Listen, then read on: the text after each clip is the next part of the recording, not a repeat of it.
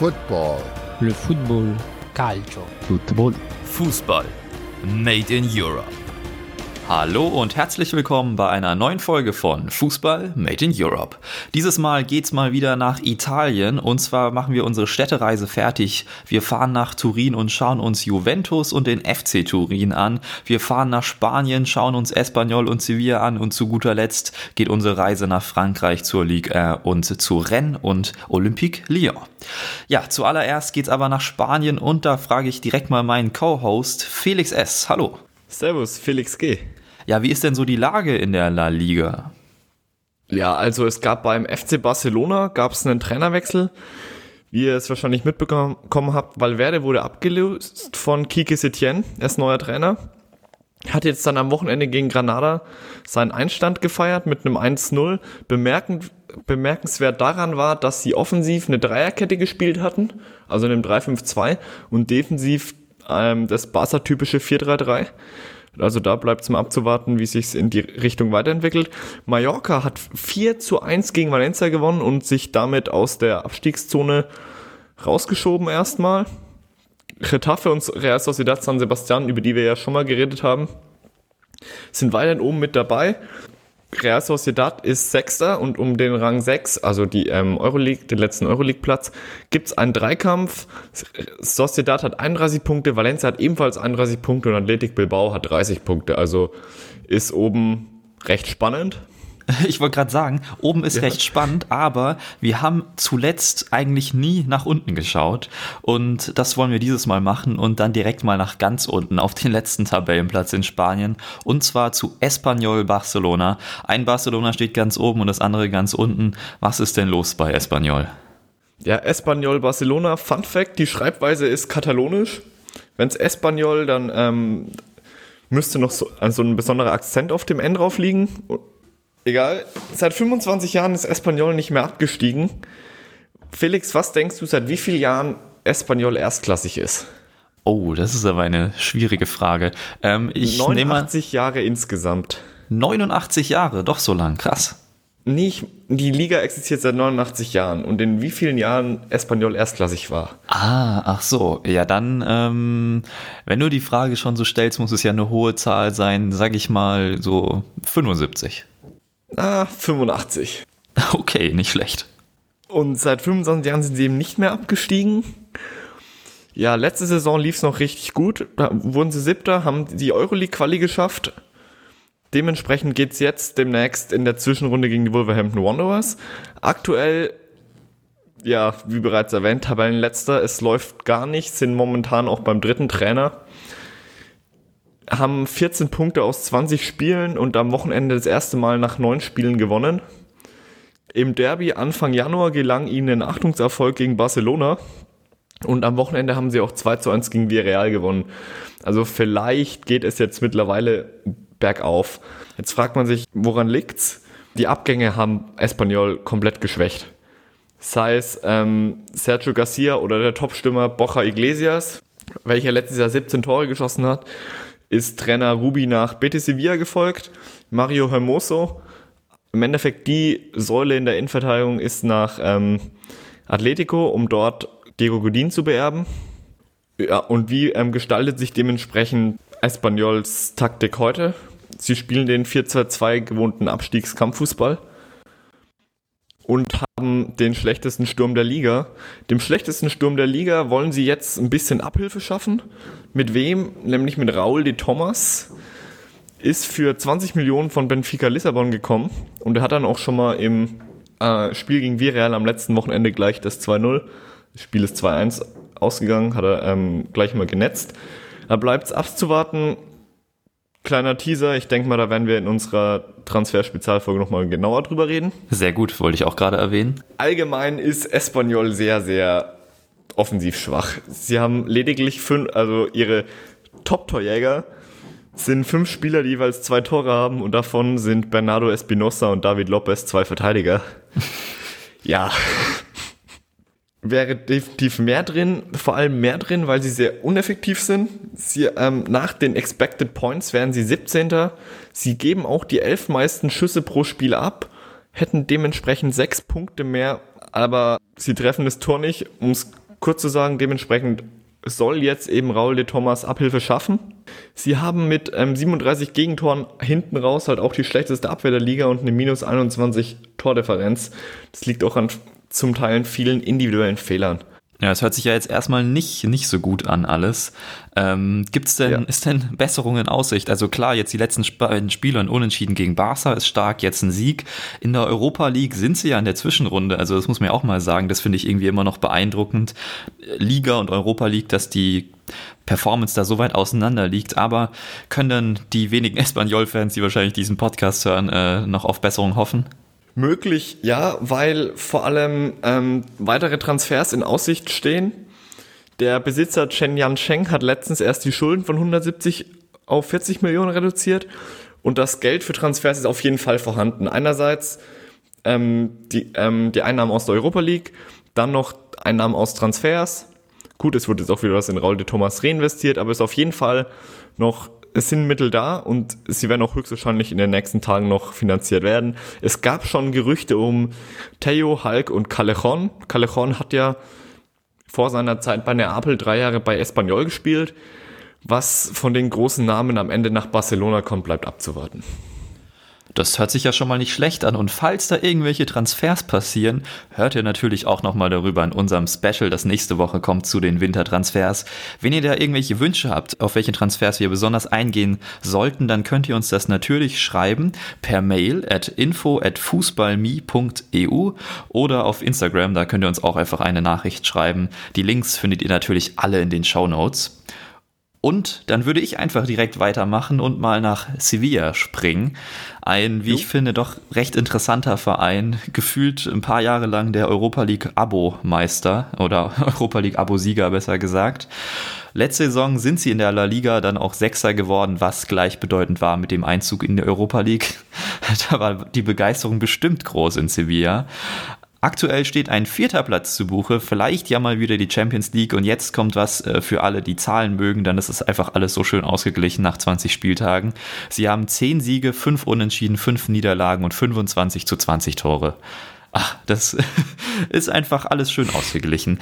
Sie sind äh, zwar Vierter, aber punktgleich mit Atletico, ähm, sind acht Punkte hinter Platz 1 und 2. Also Barca und Real sind dann doch schon weg, auch wenn die beiden schwächeln. Und dahinter kommen dann sofort Atletico und Sevilla. Also Sevilla ist gut mit dabei. Sie sind auch in der Europa League jetzt in der Zwischenrunde gegen Cluj. Also wahrscheinlich sollten sie da auch gewinnen ja, was ist denn so vor der Saison passiert, dass es jetzt eigentlich weiterhin gut aussieht, wenn nicht vielleicht sogar noch etwas positiver als letzte Saison? Und zwar gab es einen großen Umbruch im Sommer. Das ist so ein Thema, was sich so ein bisschen durchzieht bei uns. Und das ist geschehen durch den, ja, wie ihn der Guardian genannt hat, äh, Transfer Wizard, äh, Monchi. Der Manager ist zurückgekehrt äh, zu Sevilla nach einem kurzen Intermezzo und hat dort wieder für einige Transfers gesorgt. Ja, der wird, soweit ich es mitbekommen habe, hat er, glaube ich, auch eine clubinterne Rekordsumme insgesamt ausgegeben. Du wirst mir wahrscheinlich sagen können, wie viel es dann auch hinten raus war, oder? Ja, das waren 149 Millionen Euro. Ähm, darunter sind direkt auch zwei Rekordzugänge äh, für jeweils 25 Millionen Euro. Jules Koundé, Innenverteidiger, kam von Bordeaux und Ronny Lopez von Monaco, ein Rechtsaußen. Also da war mal kurz ja, Shopping in Frankreich angesagt. Sonstige Zugänge gab es auch noch. Noch einer aus Frankreich, Lucas Ocampos von Marseille, Diego Carlos haben wir noch, Luc de Jong und Chicharito, der jetzt aber auch schon wieder verkauft wurde.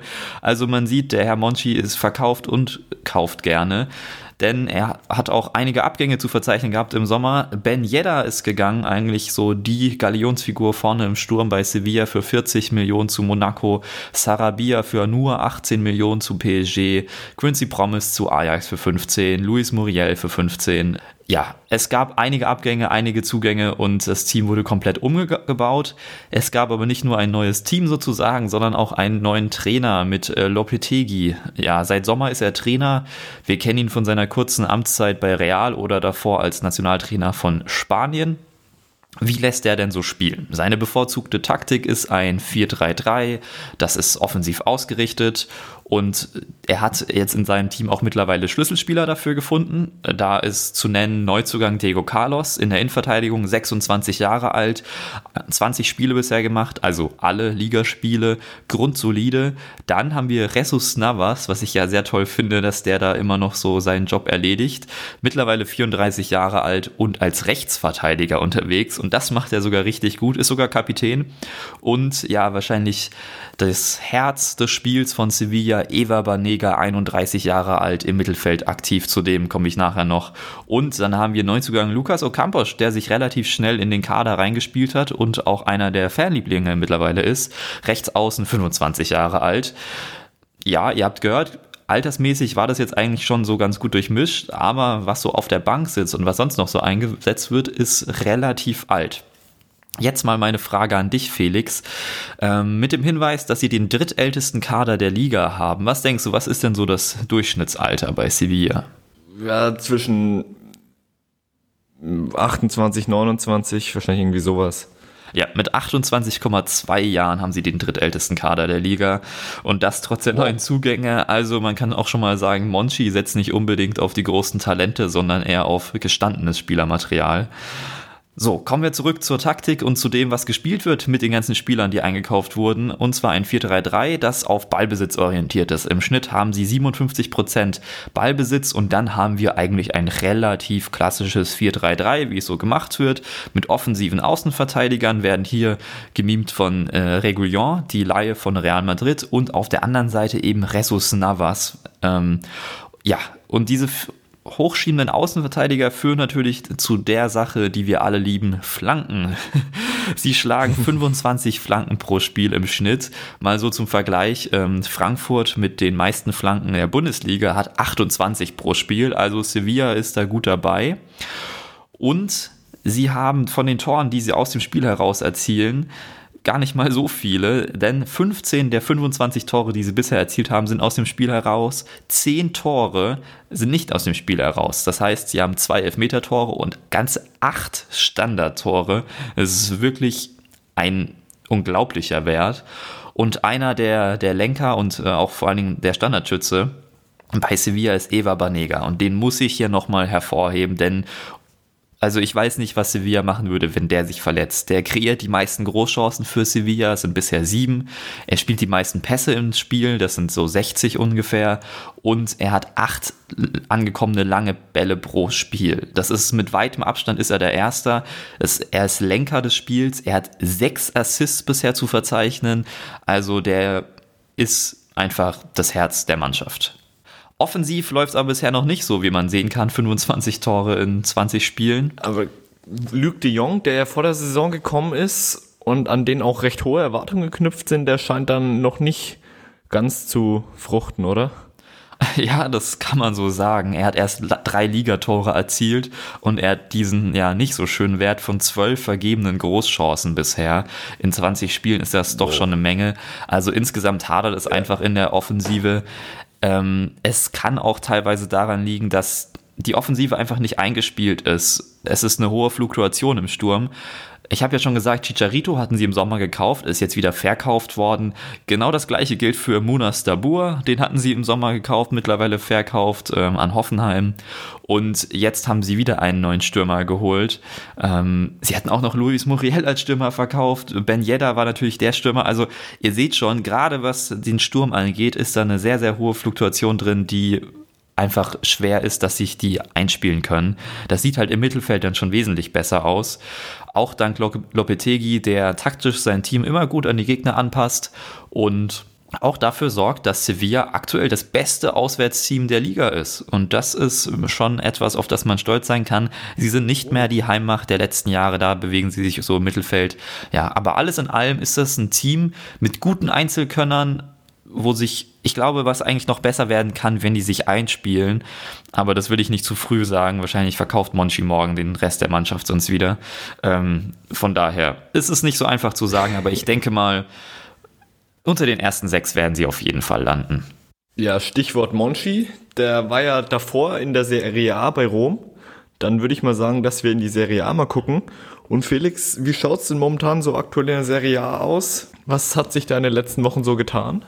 Ja, Inter hat in den letzten beiden Spielen nur Unentschieden geholt. Ich glaube, wir haben sie mit einem kleinen Fluch belegt, seitdem wir über sie gesprochen haben.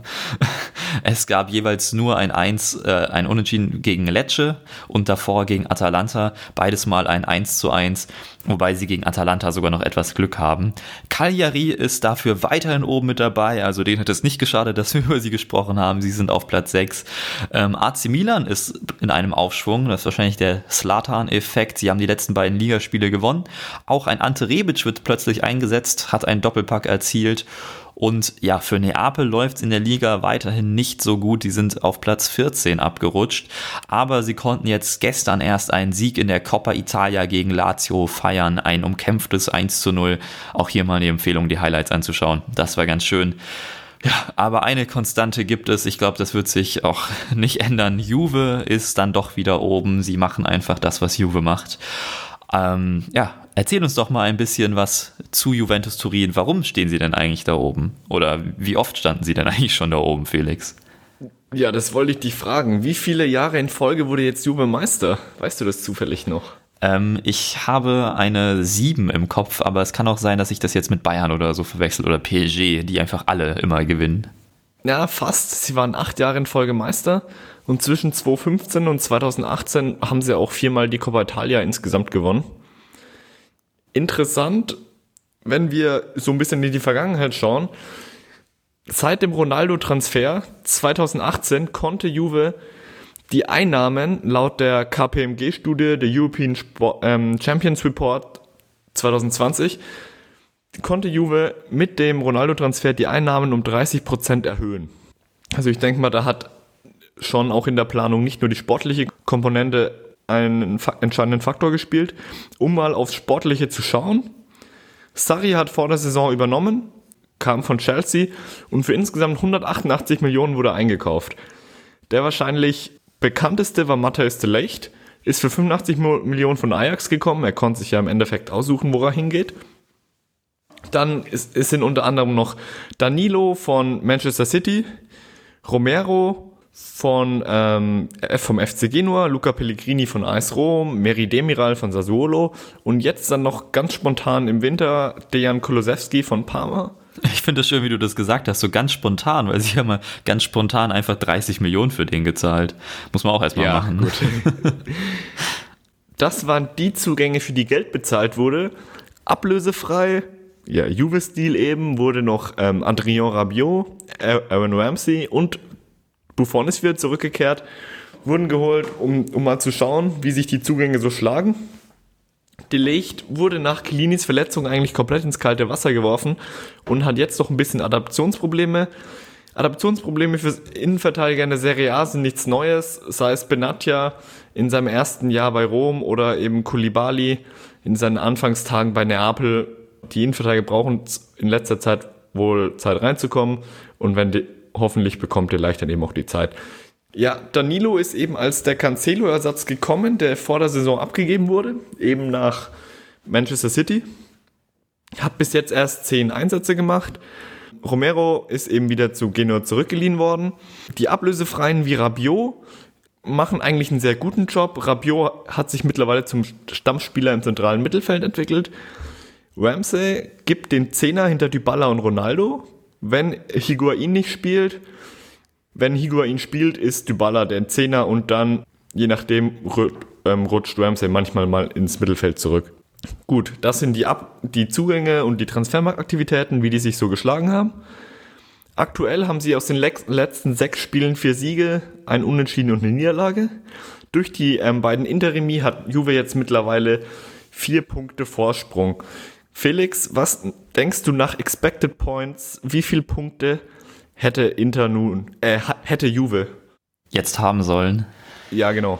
Ah, äh, Juve gewinnt ja in der Regel dann doch knapp, wenn man das immer so mitverfolgt und oft irgendwie auch in der 90. Minute, wo dann doch nochmal Cristiano Ronaldo zwei Meter in die Luft springt.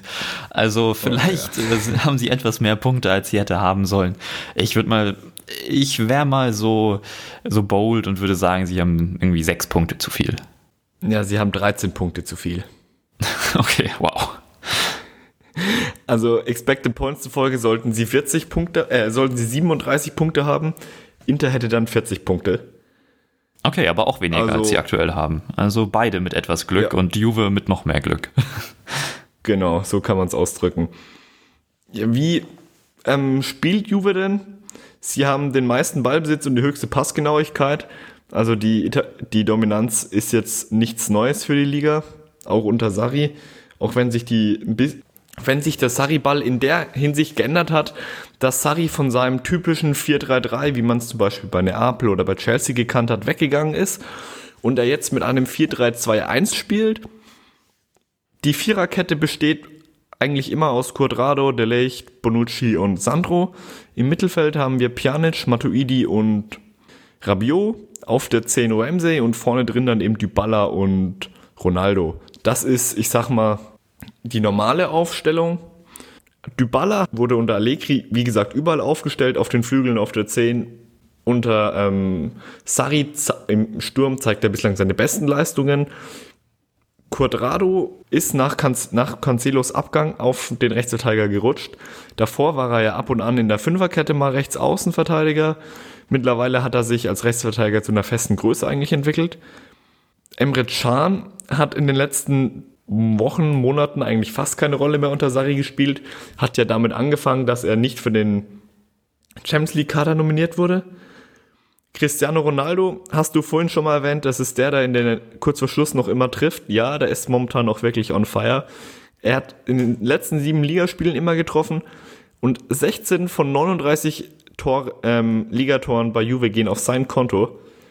Insgesamt hat er 41% aller Tore erzielt. Das zeugt schon von einer recht großen Abhängigkeit, würde ich mal sagen. Er schießt aber auch mit Abstand am häufigsten in der Liga aufs Tor. Also im Schnitt schießt er 5,8 Mal pro Spiel und Lautaro Martinez von Inter mit ähm, 4,2 Mal. Also dementsprechend sind die Tore auch schon berechtigt. Wobei man auch wieder sagen muss, dass Ciro Immobile noch weniger aufs Tor schießt, aber dann halt auch eben öfter trifft. Ja, aber dass der eine Maschine ist, haben wir in der letzten Folge geklärt. Der scored wie noch was. Dann würden wir mal zum anderen Ital ähm, Turiner Club schauen. Wie schaut's denn momentan bei, beim FC Turin aus, Felix? Ja, ganz gut, würde ich behaupten. Äh, letzte Saison sind sie Siebter geworden. Das war durch einen Sieg am letzten Spieltag gegen Lazio, die dann dementsprechend Achter wurden. Turin hat es dann äh, auf einen Europa League Quali-Platz geschafft. Dort sind sie dann gegen Wolverhampton ausgeschieden. Und diese Saison stehen sie bisher auf einem neunten Platz mit acht Siegen, drei Unentschieden und neun Niederlagen und 26 zu 28 Toren nach 20 Spieltagen. Sie sind eigentlich ganz gut in die Saison gestartet mit zwei Siegen direkt. Dann gab es zwischendurch zwei, äh, sechs Spiele ohne Sieg, nur zwei Unentschieden und vier Niederlagen. Und die letzten vier Spiele liefen wieder besser. Drei Siege, eine Niederlage. Also es gibt so einen kleinen Aufschwung. Trainer ist Walter Mazzari. Er ist seit Januar 2018 im Amt. Und da ist ganz interessant, dass sein Vertrag im Sommer ausläuft. Und so wie man hört, will wohl die Vereinsführung abwarten, ähm, wie sie dann am Ende abschneiden, ob es ein internationaler Platz wird oder nicht, denn das sind schon die Ansprüche, die der FC Turin mittlerweile hat. Oh, okay. Das wusste ich nicht, dass sie sich mittlerweile als europäische Mannschaft sehen. Als ähm, Mazzari, ich denke mal, er wird als italienische Mannschaft wahrscheinlich eine Dreierkette spielen. Da hast du vollkommen recht. Er bevorzugt das 3-4-2-1 oder das 3-4-1-2. Das ist so ein bisschen abhängig vom Personal, wer da ist, also ob er mit Zehner spielt oder ohne oder mit zwei Stürmern oder einem. Ähm, hängt so ein bisschen davon ab, weil Sasa doch äh, ja ab und zu verletzt ist und wenn der da ist, dann spielt er eigentlich mit zwei Stürmern. Ähm, aber Sasa gehört gar nicht zu den Schlüsselspielern des Systems, denn da gehören andere dazu und über die möchte ich jetzt mal wieder sprechen. Da haben wir Armando Izzo. Er ist einer der Innenverteidiger in der Dreierkette, 27 Jahre alt und ja, wirklich einer der stärksten im Team. Ein paar Statistiken habe ich zu ihm später auch noch, also er ist wirklich sehr gut. Dann haben wir einen alten Bekannten, Thomas Rincon im Mittelfeld, 33 Jahre alt und auch wieder so ein wenig, macht den Eva Banega, er lenkt das ganze Spiel und ist einfach äh, das Herz des Teams. Dann haben wir Alex Berenguer, ähm, einen offensiven Mittelfeldspieler, 24 Jahre alt und dann eigentlich ja, das Gesicht des FC Turins, Andrea Bellotti, der 26 Jahre alte Stürmer. Also, wenn man an Turin denkt und an einen Spieler, dann ist es eigentlich er. Ähm, das Spiel von Mazzari ist auf Konter und auf lange Bälle ausgerichtet. Also es ist jetzt keine Dreierkette, wo sich durchkombiniert wird. Ähm, das sieht man allein schon an den Statistiken von äh, Rincon und Izzo mit vier und drei angekommenen langen Bällen pro Spiel, die sie nach vorne schlagen. Das sieht man eben auch, wie wichtig sie für das Team sind.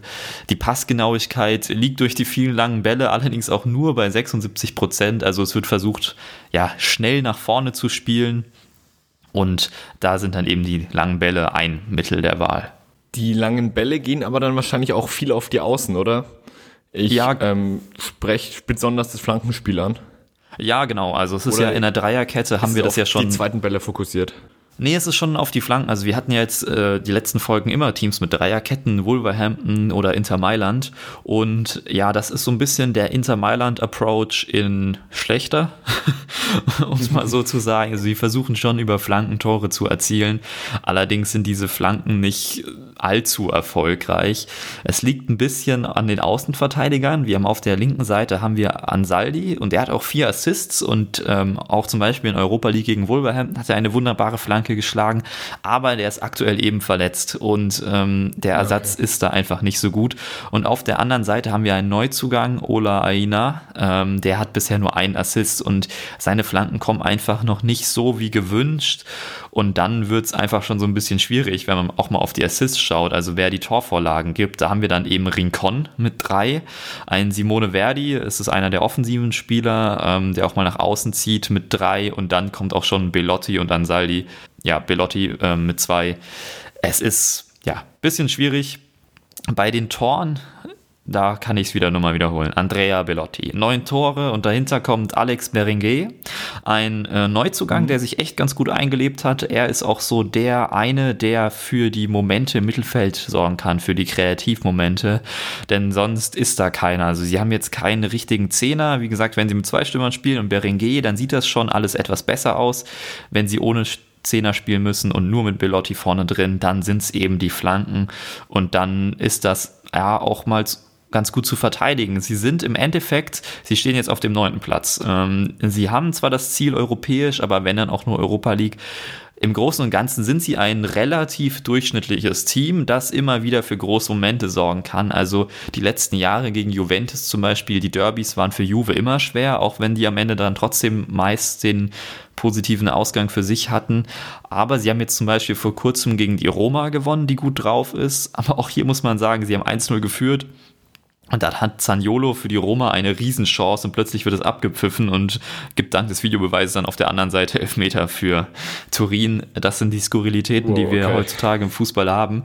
Und dann gewinnt halt Turin 2-0.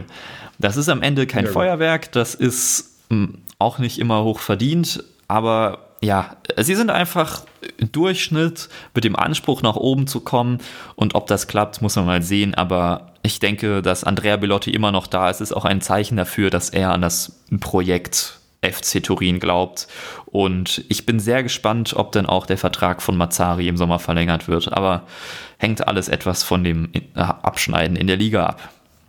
Ja, dann ja, haben gut. wir unsere Städtereise für Italien erstmal soweit äh, beendet. Und jetzt schauen wir uns mal keine Stadt an, sondern das nächste Land und die nächste Liga, und zwar die äh, Ligue 1. Felix, was kannst du uns denn so über die Liga dort berichten? Also, ja, Überraschung ist im, PSG ist immer noch Erster, diesmal nur mit acht Punkten Vorsprung oder wieder acht Punkte. Das kann man sehen, wie man möchte. Monaco hat sich mittlerweile wieder gefangen nach dem Katastrophen-Saisonstart. Dank Wieser Ben Yedder, der 13 oder 14 Saisontore mittlerweile hat. Allerdings hat am letzten Wochenende PSG Monaco 4 zu 1 geschlagen. Also da hat PSG mal wieder gezeigt, dass sie im Endeffekt die einzig richtig gute Mannschaft in der Liga sind. Angers, über die wir letztens mal gesprochen haben, sind mittlerweile ins, Tabell, äh, ins Tabellenmittelfeld abgerutscht. Wenn wir über das Tabellenmittelfeld reden, reden wir auch über Rennen, den Tabellendritten. Hört sich komisch an, aber so kann man es eigentlich alles, was nach dem zweiten Platz kommt, in der französischen Liga auch mittlerweile angehen. Warum? Gehe ich gleich drauf ein. Kurz was zu, zu Rennen. In der letzten Saison sind sie durch den Sieg im Ligapokal gegen PSG im Elfmeterschießen in die Europa League angezogen. In der Liga wurden sie Zehnter, also Durchschnitt. In der Europa League sind sie da äh, in, im letzten Jahr, weiß nicht, ob sich jemand von euch noch daran erinnert, im Achtelfinale spektakulär gegen Arsenal rausgeflogen mit dem 3-3 und dem 3-1. Und aktuell sind sie in der Gruppenphase der Europa League gegen, ähm, sind sie mit, in der Gruppe mit Cluj, Lazio und Celtic sind sie rausgeflogen. Vor der Saison, was gab es da so an Zu- und Abgängen? Es kam Rafinha für 21 Millionen von Sporting Lissabon, ein Rechtsaußen. Es kam Bain Yang, ein sehr variabler Offensivspieler, der kann links, rechter Flügel spielen oder auch Stürmer, vom FC Turin für 15 Millionen. Und es kam Edouard Mendy, ein Torwart von Rem. Sind doch recht große Summen für einen Mittelfeldverein. Da fragt man sich, warum können die ausgegeben werden? Ganz einfach Einerseits Ismail Yassar wurde für 30 Millionen zu Watford abgegeben. Da ist ein Young der direkte Ersatz. Rami Benzebaini ging, wie wahrscheinlich jeder von euch mitbekommen hat, für 8 Millionen zu Gladbach. Und Thomas Kubek ging für 7,5 Millionen zu Augsburg. Und das sind eben Rafinha, Young oder eben Morel, ähm, Mandy sind 1 zu 1 Ersetzungen. Weitere Transfers, wie zum Beispiel Jean-Marie Morel, ist ein ablösefreier Defensiv-Allrounder von Lyon gekommen, der sich auch mittlerweile zu einer festen Größe gemausert hat. Und eben bereits erwähnt, Edouard Mondi ist Stammtorwart. Diese Saison, wenn man es sich in der Liga anguckt, sind sie Dritter mit 36 Punkten aus 20 Spielen und haben vier Punkte Vorsprung auf Nantes. Die letzten sechs Spiele liefen für sie richtig gut, fünf Siege, ein Unentschieden. Mit Nantes haben sie zusammen die drittbeste Abwehr der Liga mit 18 Gegentoren. Da frage ich dich jetzt mal, Felix, wie stellst du dir so das Spiel von Rennes vor, wenn sie die Drittplatzierten in der französischen Liga sind? Puh, ich hätte jetzt ehrlich sogar mein Gedankengang hätte jetzt angefangen bei der drittbesten Abwehr der Liga und dann hätte ich vielleicht irgendwie an sowas wie, wie Fünferkette und dann mit, mit Kontern. Das hat ja Nizza auch schon gezeigt unter, ich weiß gar nicht, ob das sogar unter Favre damals sogar war, als sie dann mit Balotelli und Player im Doppelsturm relativ erfolgreich waren mit dieser Fünferkette und Dritter waren. Also entweder sowas in der Art oder halt dann irgendwie doch so, so ein, ja, so ein klassisch solides 4-4-2-System, äh, ähm, wo, wo sie, warum auch immer, relativ gut performen. Ja, es ist sogar wirklich das, das zweite, was du gesagt hast, das 442. Wir haben ja vor ähm, ein paar Episoden über Getafe geredet, wie sie das 442 spielen. Könnte man eins zu eins wieder dasselbe sagen. Rennes spielt eigentlich ein 442 in Excellence. Performance ist, ja, Durchschnitt. Sie haben die fünf wenigsten Pässe der Liga mit, mit knapp 350 und auch durchschnittlich lang gespielte Bälle. Also das zeigt, sie sind sehr konterstark. Ein zentraler Schlüsselspieler dabei ist ähm, Eduard Kamavinga, der 17-Jährige, hat 4,6 Tackles pro Spiel im zentralen Mittelfeld, ist da im Endeffekt der Abräumer, initiiert Angriffe. Der zweitbeste Mawassa hat 2,3 in der Kategorie das, das zeigt einfach, dass Kamavinga der Dreh- und Angelpunkt in der Defensive ist. In der Offensive ist, an ist der wichtigste Spieler eigentlich Rafinha. Der sorgt für die Kreativität mit knapp zwei Dribblings pro Spiel, reißt da Lücken, spielt auch fast zwei Schlüsselpässe, also 1,9 jeweils im Spiel. Die Tore macht dann Bein Young. Er hat 18 Tore in, äh, 8 Tore, pardon, in 18 Einsätzen. Schießt auch zweimal pro Spiel aufs Tor auch da in der Mannschaft, der, ähm, der herausragt. Aber overall ist bei Rennen nicht alles, also man kann so sagen, es ist Durchschnitt. Wenn man sich anguckt, die nach geschossenen Toren sind, in, sind sie Neunter. Sie haben 11,2 ähm, Schüsse pro Spiel, also auch nicht gerade so viel. In der Hinsicht sind sie 15. Und jetzt fragt man sich, ja, wie können die dann Dritter sein? Und ich habe darüber mit dem Paul, das ist ein Franzose, habe ich drüber geredet. Grüße an dich, auch wenn du es nicht hören wirst. Ähm, er hat gemeint, naja, sie sind Dritter, weil andere Top-Teams unter ihrem Niveau performen, wie Lyon, Saint-Etienne, Monaco. Das Niveau der Liga allgemein schlecht ist und sie sind halt auch wahnsinnig effektiv. Nach Expected Points hätten sie neun Punkte weniger und würden im Tabellenmittelfeld landen. Dementsprechend kann man es halt zusammenfassen. Rennspiel konstant, vor allem, wie bereits erwähnt, in den letzten Spielen mit den ähm, fünf Siegen aus sechs Spielen. Und die anderen machen halt nicht ihre Hausaufgaben, spielen unkonstant und dementsprechend steht Rennes oben. Spielerisch ist es dann halt kein Leckerbissen. Die nächsten Wochen werden aber sehr richtungsweisend im Kampf um den dritten der Liga, weil dann teilweise Rennen gegen Lille und andere Spiele noch stattfinden, wo dann eben direkten Konkurrenten gegeneinander spielen. So Felix, wenn ich, ich habe ich hab gerade gesagt, dass Lyon zu den Top-Teams spielt, die unter ihrem Niveau performen. Warum eigentlich? Ja, also erstmal muss man sagen, dass Lyon ein Top-Team ist. Ähm, letzte Saison sind sie nämlich Dritter geworden. Das wäre eigentlich in Frankreich gleichbedeutend mit der Champions League Quali. Aber Lyon musste nicht in die Champions League Quali, da, Champ äh, da Chelsea Europa League-Sieger wurde und den Startplatz gleichzeitig aber auch über die Liga erreicht hat und somit der Dritte in Frankreich davon profitiert. Was das nicht alles für schöne Systeme sind, die sich die UEFA da ausgedacht hat. Ja. Im Sommer wurde dann wie fast jedes Jahr bei Lyon Leistungsträger verkauft verkauft. Ndombele zu Tottenham, Fekir zu Betis, äh, Mendy zu Real. Also da mussten wieder ein paar große Namen gehen. Aktuell stehen sie auf dem siebten Platz, wie du schon gesagt hast. Also das ist nicht der Platz, zu dem sie hinwollen. Sie wollen eigentlich Champions League spielen. Sie haben aktuell acht Siege, fünf Unentschieden, sieben Niederlage, allerdings 31 zu 19 Tore. Also das liest sich wiederum ganz gut nach 20 Spieltagen und es sind dann doch nur drei Punkte auf den vierten Platz. Ähm, sie stehen auch im Champions League Achtelfinale. Sie haben die Gruppe überstanden. Sie waren in der Gruppe mit Leipzig unter anderem. Dort treffen sie jetzt aber auf Juve und das wird richtig schwer. Schauen wir mal auf den Rest der Saison. Sie sind ganz gut reingestartet. Es gab ein 3 zu 0 gegen Monaco und ein 6 zu 0 gegen Angers. Also da hat schon jeder gedacht, okay, das wird die Saison von Lyon.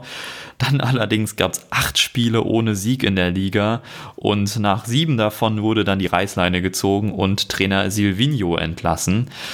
Zuletzt gab es wieder fünf Siege, wenn man die Pokalwettbewerbe dazu rechnet. Gerade erst gestern haben sie das Coupe de la Ligue Finale erreicht im Elfmeterschießen gegen Lille. Und hier noch als kleine Fußnote, Renato Sanchez hat bei Lille den entscheidenden Elfmeter verschossen, also wieder ein alter Bekannter. Jetzt habe ich schon gesagt, dass Silvino nach dieser Sieglos-Serie entlassen wurde. Es kam dann Rudi Garcia, ähm, ist seit dem 14. Oktober also Trainer und seine bevorzugte Taktik ist ein klassisches 4-2-3-1. Die Schlüsselspieler, die er dafür hat, ist ein Jason Denaya, ähm, der ursprünglich mal bei Man City war, oft verliehen wurde und jetzt in Lyon eigentlich so sein zu Hause gefunden hat, kann man schon so sagen. Mit 24 Jahren ist er der Abwehrchef. Dann haben wir zwei Sechser, die sehr entscheidend sind für das System mit Thiago Mendes und Lucas Toussaint. Ähm, 22 Jahre ist der erst alt. Dann haben wir vorne drin Musa Dembele als Stürmer mit 23 Jahren und natürlich den größten Namen, den Lyon zu bieten hat, Memphis Depay als Offensivspieler. Er kann in der Mitte, kann außen, kann Stürmer. Er kann eigentlich alles, was vorne zu tun ist. Und er ist 25 Jahre alt. Dann hat man auch noch Hussein der hat bekommt so eine kleine Sondererwähnung von mir. Er ist 21 Jahre alt und gilt eigentlich als eins der größten französischen Talente, die es im Mittelfeld so gibt und spielt auch die meisten Spiele. Ja, du hast gemerkt, die ähm, Jahreszahlen, was das Alter angeht, die ich hier aufgezählt aufgezählt habe, die sind schon ganz schön jung. Ähm, wir hatten vorhin den drittältesten Kader der Liga in Spanien und jetzt haben wir den drittjüngsten Kader der Liga in Frankreich. Frankreich, die Liga betitelt sich ja selber als Liga der Talente. Was denkst du denn, was drittjüngster Kader in Frankreich bedeutet? Ich bräuchte wieder eine, eine Zahl, Felix. 23,8. Vielleicht ah. sogar noch jünger. Nee, sogar Liga ein bisschen Talente. älter. Sogar ein bisschen okay. älter. Wir sind bei 24,4 Jahren im Durchschnitt. Aber das äh, für einen Kader, der eigentlich Champions League und so weiter spielen soll, ist wirklich schon sehr jung. Und jetzt kommt eigentlich ja fast das Krasseste. Sie haben jetzt ähm, im Coupe de France haben, haben sie 4 zu 3 gegen Nantes gewonnen und da hat ein ganz bestimmter Mann für Aufsehen gesorgt. Wahrscheinlich sollte man ihn noch nicht mal Mann nennen, denn er ist erst 16 Jahre alt. Ähm, ja, Rayon oder Ryan, das weiß ich jetzt nicht genau, äh, Cherki hat für Aufsehen gesorgt. Er hat zwei Tore und zwei Vorlagen gemacht, war somit an allen Treffern direkt beteiligt und ist der jüngste Doppeltorschütze in der Vereinsgeschichte von Lyon. Und er hat zwei Wochen davor Hartem Ben äh, Arfa als jüngsten Torschützen bei Lyon überhaupt erstmal abgelöst. Er ist mit 8 Millionen Euro der wertvollste Spieler aus dem Jahrgang 2003. Ähm, ja, er hat seinen Profivertrag äh, mit 15 Jahren unterschrieben. Also ich weiß nicht, wenn du, wie dir das geht, aber wenn du hörst, Jahrgang 2003, 8 Millionen Euro wert, also das ist, das ist, ist Ander, andere Welt, so in etwa. Ja, aber ich kann euch nur empfehlen, ähm, schaut mal auf YouTube, da gibt es auch immer so schöne Highlight-Zusammenschnitte mit geiler Techno-Mucke. äh, da wird es bestimmt auch schon was von Sherky geben, der hat eine wunderbare Ballkontrolle. Also sehr empfehlenswert. Wenn man dann nochmal so ein bisschen auf das Team schaut, haben sie aktuell zwei Verletzungen zu verzeichnen und die waren sehr, sehr bitter. Die waren gegen Stadren, über die du vorhin gesprochen hast. Beide im gleichen Spiel, sogar in der gleichen Halbzeit. Und zwar hat sich da Jeff Ren Adelet und Memphis Depay haben sich beide verletzt und beide das Kreuzband gerissen. Also, wow. ja, mehr Pech geht eigentlich kaum. Wie gestaltet sich denn eigentlich Lyons Spiel? Weil mit, ich sag mal, richtig, vielen richtig guten Mittelfeldtalenten, die du schon angesprochen hast, wie Awar, Mendes, Toussaint. Gut, Depay jetzt eher weniger oder überhaupt nicht mehr. Wie spielt Lyon eigentlich? Mir würde ein Ballbesitzspiel einfallen. Also, wie gesagt, dementsprechend auch die vielen guten Mittelfeldtalente. Ja, auf jeden Fall, damit liegst du vollkommen richtig, denn das ist auch der Fokus, den Lyon setzt und auch aktiv setzt. Also das ist auch etwas, ähm, sie fördern ja auch eben diese jungen Talente und wollen ein schönes Offensivspiel zeigen. Das ist in der DNA von Lyon und das machen sie auch. Es ist ein Offensivspiel mit Ballbesitz, also 57 Prozent haben sie im Schnitt und die letzten beiden Saisons hatten sie auch die zweitbeste Offensive hinter Paris, also hinter PSG. Aktuell haben sie die drittbeste. Die Defensive ist da dann oft eher mittelmäßig. Ähm, wir haben mit Andersen einen Neuzugang in der Innenverteidigung, der ist nicht immer sicher. Ähm, daneben aber, wie gesagt, Denaya und der hat eine wirklich gute Saison, hat eine Passquote von 95 Prozent. Also der ist da so ein bisschen, ja, das Bollwerk hinten drin. Und dann hast du ein ja, 4-3-3, das oft gespielt wird, beziehungsweise 4-2-3-1, je nachdem, wer der Gegner ist und wie offensiv das Ganze ist. Und in einem 4-2-3-1 hängt natürlich auch viel davon ab, dass die Außenverteidiger nach vorne schieben. Wir hatten es vorhin schon bei Sevilla, die ein 4-3-3 spielen, wo die Außenverteidiger nach vorne schieben. Und das klappt hier nur so bedingt. Sie haben mit Mondi eben einen sehr, sehr guten Linksverteidiger verloren. Ähm, und da haben sie nicht so richtig Ersatz gefunden. Auf der anderen Seite haben sie zwar Kenny Tete, der auch ein großes Talent ist und auch echt gut spielt, aber der Offensivdrang der Außenverteidiger wird nicht so richtig belohnt. Also nur TT hat einen Assist, also die anderen haben, können da noch nichts verzeichnen. Sonst gibt es die klassischen Seitenverlagerungen, die man so kennt. Und wir haben eben diese schnellen Offensivspieler. Vor allem haben wir die auf den Außen mit Cornet, Traoré oder Terrier. Und Traoré und Cornet sind auch wirklich wichtig für dieses System als Außenspieler, denn die müssen natürlich die Dribblings gewinnen und sie kreieren auch nach Memphis Depay die meisten Großchancen mit jeweils fünf. Also die sind auch wirklich stark. Wir haben eben dann diese guten Außen und da kommen wir dann eigentlich auch schon so ein bisschen zu dem Problem, das äh, Lyon aktuell hat denn in der Mitte fehlt dadurch etwas an Kreativität. Also nicht unbedingt dadurch, aber die Kreativität fehlt einfach so ein bisschen, weil Depay und Ren Adelaide jetzt verletzt sind und ein AUA diese Rolle des Kreativen einfach noch nicht alleine ausfüllen kann, beziehungsweise er da auch ja vielleicht zu viel auf seinen Schultern tragen müsste, denn wenn man sich mal anschaut, wir haben Ren Adelaide, der hat drei Assists ähm, aus dem Mittelfeld heraus, wir haben Depay, der neun Tore erzielt und dann als Aouar kannst du das erstmal nicht alleine auffüllen.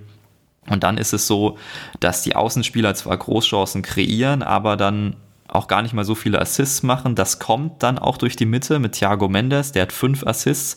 Das heißt, wir haben Außenspieler, die Großchancen kreieren, das aber nicht zu Toren führt. Wir haben in der Mitte so ein bisschen ein Kreativproblem, das aber dann irgendwie von Thiago Mendes, der eigentlich auch eher defensiv ist, fast gelöst wird schon. Äh, man sieht, es passt irgendwie alles nicht so ganz zusammen. Das Einzige, was eigentlich so funktioniert, ist so das Tore schießen beim Stürmer. Dembele hat elf Tore, das ist ein sehr guter Wert. Auch Depay mit neun ist natürlich verdammt gut äh, als nicht echter Stürmer. Aber der ist eben verletzt und das ist so ein bisschen das Problem, denn wir haben insgesamt eine junge Truppe, der fehlen aktuell zwei Leistungsträger und das merkt man. Und die werden wahrscheinlich auch bis zum Saisonende fehlen. Deswegen weiß ich nicht, ob die Konstanz da noch reinkommen wird, denn das Potenzial ist auf jeden Fall vorhanden. Und dieses Problem mit der Konstanz sieht man aber auch so ein bisschen, denn sie sind auf jeden Fall keine Heimmacht, was ja dann oft Teams sind, die irgendwie auf Erfahrung bauen und wo das alles eingespielt ist. Sie sind sogar das drittschlechteste Heimteam. Das ist eigentlich eher unüblich wow. auch für Lyon. Sie sind okay. aber dafür immer das zweitbeste Auswärtsteam. Also das ist dann so die andere Seite der Medaille. Insgesamt macht es Spaß zuzuschauen. Es ist teilweise aber auch immer wieder ein wenig frustrierend, weil dann so Kleinigkeiten nicht funktionieren oder weil dann so Leichtsinnigkeitsfehler sind. Aber das passiert halt, wenn du so eine junge Truppe hast. Und deswegen denke ich, der Weg geht auf jeden Fall nach oben. Und ich finde diesen offensiven Ansatz auch einen sehr schönen, vor allen Dingen zum Anschauen natürlich. Und als Lyon-Fan muss man da, glaube ich, einfach Geduld haben. Ja, und wie du gesagt hast, wenn die Talente jetzt zunehmend in Fahrt kommen, beispielsweise Shaki oder ein Azua sich, Azua, Awa, sorry, sich weiterentwickeln, dann muss man sich da wenig Sorgen machen oder weniger als aktuell. Ich hoffe Ja, da stimme ich dir auf jeden Fall zu. Und dann haben wir es auch schon wieder geschafft. Wir haben über sechs Teams gesprochen, kurz mal erwähnt, was so in den Ligen abgeht. Und wir haben noch ein paar Tipps für euch, und zwar TV-Tipps. Was kommen denn für schöne Partien bis zur nächsten regulären Ausgabe unseres Podcast-Formats hier? Und zwar könnt ihr schauen, Bayern-Schalke jetzt am Samstag, den 25.01. um 18.30 Uhr gibt es das Samstagabend-Topspiel natürlich bei Sky. Die Highlights findet ihr auf The Zone. Und dann kommen noch ein paar The Zone-Spiele, die ihr euch anschauen könnt. Und zwar haben wir äh, das Rom-Derby AS Rom gegen Lazio Rom am Sonntag, den 26. um 18 Uhr. Und danach könnt ihr eigentlich direkt einfach dranbleiben. Neapel gegen Juve um 20.45 Uhr. Dann gibt es noch am Samstag, den 1. Februar, Real gegen Atletico, also auch wieder ein Derby, das äh, Derby mit Madrid um 16 Uhr. Alles davon findet ihr auf The Zone und wir haben einen The Zone Link bei uns in den Show Notes und auf der Webseite. Da könnt ihr euch äh, registrieren, bekommt einen Gratis-Monat und wir bekommen ein wenig davon ab. Ihr müsst natürlich nicht mehr zahlen, das würde uns sehr freuen, wenn ihr den benutzt. Ja, und falls ihr doch irgendwie Sky habt und lieber dort schaut, könnt ihr dort noch am Sonntag, den 2. Februar um 17.30 Uhr 30 Tottenham gegen Manchester City schauen. Mal sehen, was Mourinho da so veranstaltet gegen Pep Guardiola. Das Duell der beiden wahrscheinlich schillerndsten Trainerfiguren, die es so aktuell auf dem Planeten gibt. Dann noch ein paar weitere Hinweise. Der Hinweisblock ist noch nicht fertig, habt ihr bald geschafft. Wir sind jetzt auf Instagram, da könnt ihr natürlich mal vorbeischauen. Fußballme.eu. Alles verlinkt bei uns in den Show Notes. Wir würden uns sehr freuen über iTunes-Bewertungen und wenn ihr mal unsere Webseite besucht, fußballme.eu. Ihr seht schon, das zieht sich so ein wenig durch diese Adresse. Merkt euch das einfach. Klickt auf die Links und vor allen Dingen schaltet das nächste Mal wieder ein, wenn es heißt Fußball Made in Europe. Und vor allen Dingen, wenn mein wunderbarer Co-Host Felix S. wieder mit dabei ist Ich bedanke mich bei dir. Es war mir wieder eine Freude, über ein paar Teams aus Europa zu hören. Und dann ja, würde ich, ich mich zurückgeben. auch. Ja. ja, vielen Dank. Und dann würde ich mich ja, auch schon Spaß verabschieden. Gemacht, wie immer. Jo, Servus. Bis dann. Ciao.